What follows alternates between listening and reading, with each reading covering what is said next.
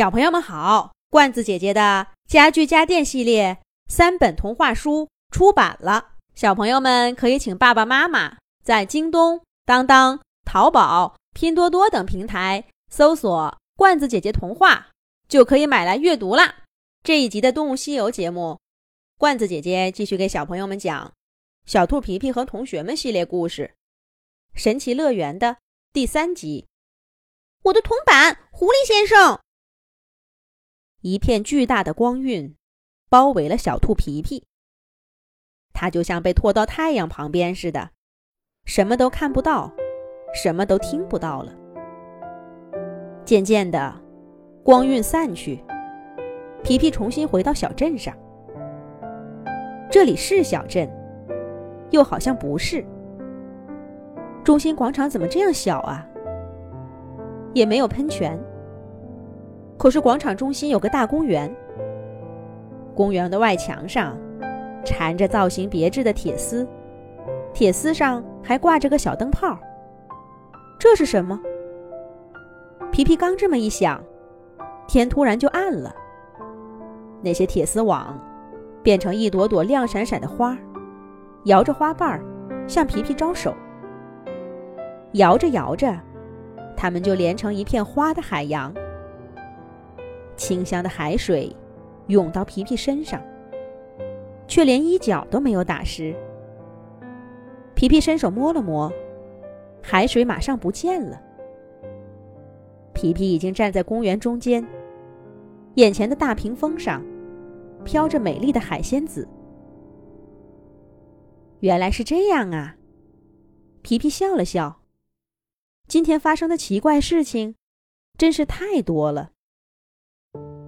不过，这里看起来有点熟悉。那个海仙子的裙子，还有她手上托着的牡蛎，在哪儿见过呢？皮皮怎么也想不起来。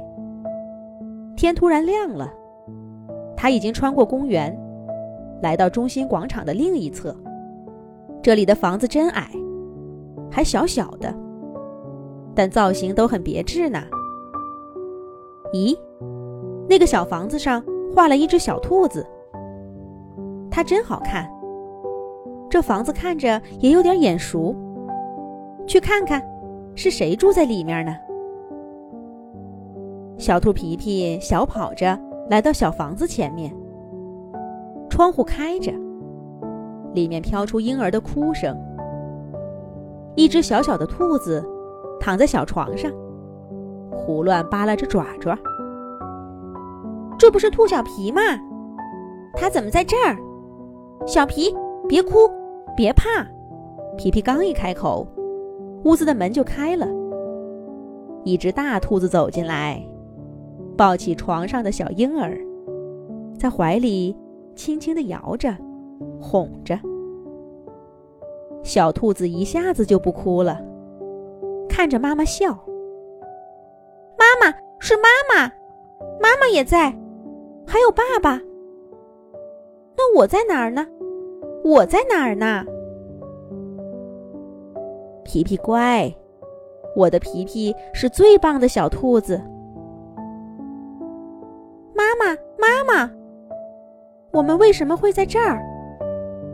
这是哪儿呀？屋子里的兔妈妈说话了，声音那么温柔。可窗户却被风给吹得关上了，也把皮皮的声音关在了外面。皮皮，妈妈要出去一趟，你乖乖的在家，妈妈很快就回来。兔妈妈轻轻地拍了拍床上小兔子的脸蛋儿，转身出门了。皮皮，他叫皮皮，他叫皮皮，原来。是啊，爸爸妈妈看着真年轻，妈妈很漂亮呀，她真温柔。兔妈妈回来了，还拿着一个毛绒胡萝卜，放在皮皮的怀里，又亲了亲他的脸颊。皮皮缠着妈妈讲了个故事，兔妈妈拿出绘本，耐心的读起来。窗外的皮皮也认真的听着。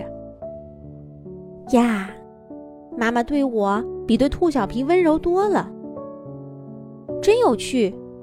我以前也是这么可爱的一个小宝宝呀，怎么这些照片我都没见过呢？哦，对了，每次妈妈让我看小时候的照片，我都嫌烦，跑出去玩了。兔爸爸也回来了，拎着一袋子菜，已经嚷嚷着给兔妈妈做好吃的。看起来那个时候，爸爸还没有天天出海呢。皮皮悄悄离开窗口，没发出一点声音，把接下来的故事留给窗口内的一家。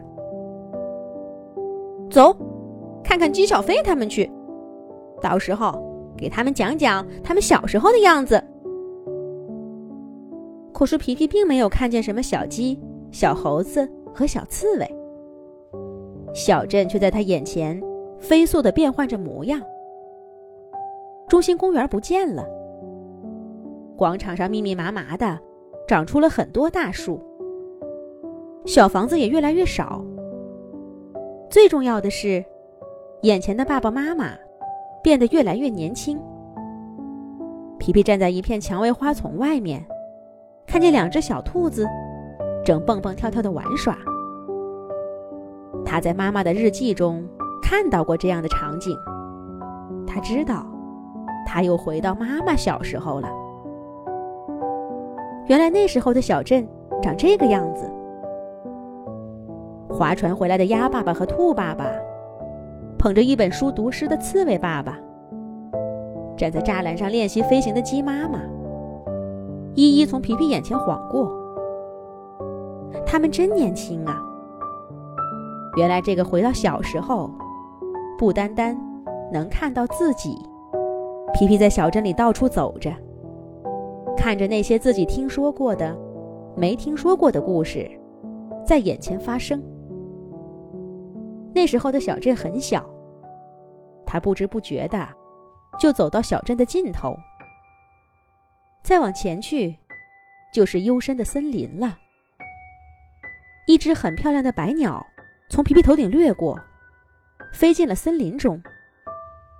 他是谁呀？要跟他进去看看吗？下一集讲。